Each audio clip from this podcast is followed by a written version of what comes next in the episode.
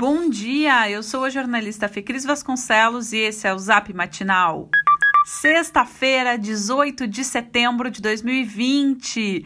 Além de ser o dia mais legal da semana, porque afinal de contas o final de semana tá logo ali, ainda vai ter sol. Se isso não é motivo para levantar da cama mais animada, eu não sei dizer o que mais pode ser.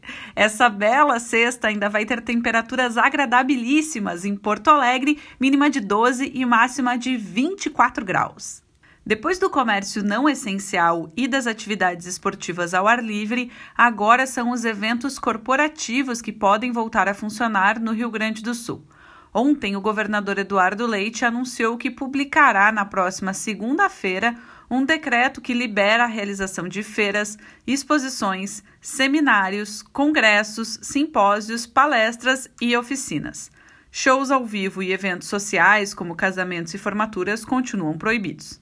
O professor Carlos Bulhões, nomeado reitor da URGS por Jair Bolsonaro, disse ontem que se equivocou ao afirmar em julho que o primeiro colocado deveria assumir.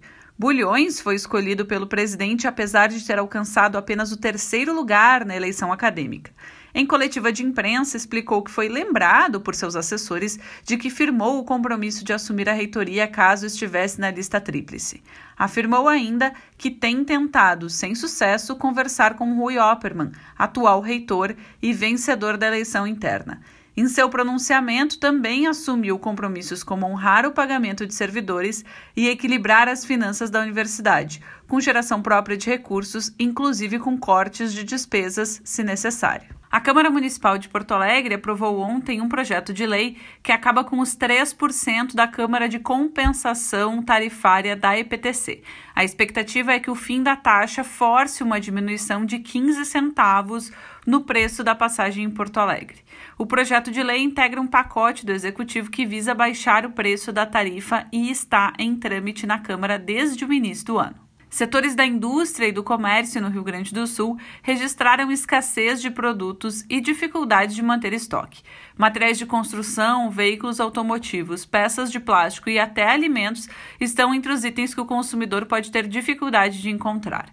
A retomada do consumo após meses de paralisação e o câmbio desfavorável seriam os principais problemas, de acordo com os representantes da indústria. O catamarã voltará a operar aos sábados. A travessia entre Porto Alegre e Guaíba estava restrita aos dias de semana desde o início de julho por falta de demanda. Hoje é sexta-feira e nada melhor do que começar o final de semana com uma dica cultural do querido Roger Lerina. Fala aí, Roger. Olá, minha dica para o Zap hoje é conferir neste sábado, às 19 horas, a participação da Bianca Obino na live Violão com Voz, que é apresentada por Felipe Azevedo. Essa transmissão rola no Instagram, arroba Felipe Azevedo Compositor. Cantora, compositora e violonista, a Bianca usa o violão e a voz de uma maneira peculiar, combinando timbres e texturas numa espécie de diálogo musical. Bem, ela tem três discos lançados, sendo que Artesã, de 2013, recebeu indicações ao Prêmio Açorianos de Música nas categorias Melhor Instrumentista MPB e Artista Revelação. A Bianca está lançando, agora em 2020, seu quarto projeto autoral, o single e EP Volta ao Mundo de Dentro, com ritmos afro-latinos e essa pegada assim de world music. Já Felipe Azevedo é músico, educador e empreendedor cultural, vencedor de seis prêmios açorianos. Quer saber mais dicas culturais? Então, cola lá no meu site, gente, www.rogerlerina.com.br. Abração, bom fim de para vocês. Tchau, tchau.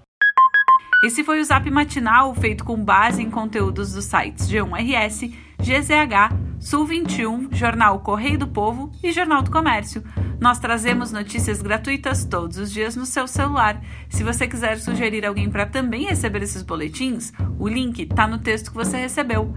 Essa é uma realização do grupo Matinal Jornalismo. Um abraço e bom final de semana de sol!